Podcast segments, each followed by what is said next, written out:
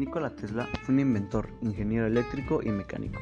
Se le conoce sobre todo por sus numerosas invenciones en el campo del electromagnetismo, desarrolladas a finales del siglo XIX y principios del siglo XX.